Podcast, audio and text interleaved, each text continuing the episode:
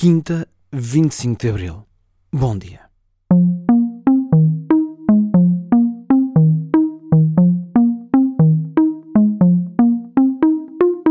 Por causa do dia da Revolução dos Cravos, 25 de Abril em Portugal é também nome de vários parques desportivos, campos e estádios de futebol por todo o país. Só alguns: Montemor Novo, Mir de Tibães, Peniche, Casal de Câmara, Montes Velhos, Castro Verde, Penafiel.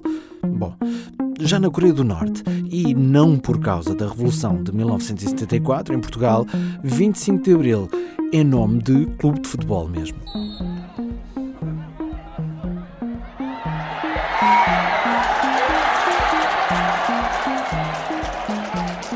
O mais curioso é que o nome deste clube, 25 de Abril da Coreia do Norte, nada tem a ver com a data da fundação, que aconteceu em julho de 1949. Está quase a fazer 70 anos. Aliás, nem sequer é pela ocasião da mudança do nome do clube, que começou por chamar-se algo como Equipa Desportiva Escolar do Centro de Educação Física de Pyongyang. Depois, a 25 de junho de 1972, passou então a chamar-se Clube de Futebol Abril 25. E porquê?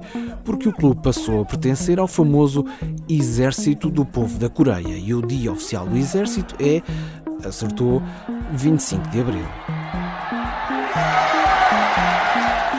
O clube é o mais bem sucedido da Coreia do Norte, tem mais de uma dezena de títulos nacionais e o estádio tem cerca de 30 mil lugares, onde a maioria dos espectadores, em todos os jogos, não veste as cores do clube, encarnado e branco, mas sim veste de castanho, porque são militares e estão fardados.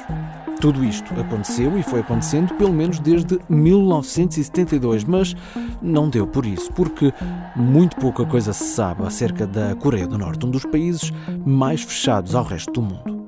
Este é o primeiro podcast do seu dia. Tenha um bom feriado.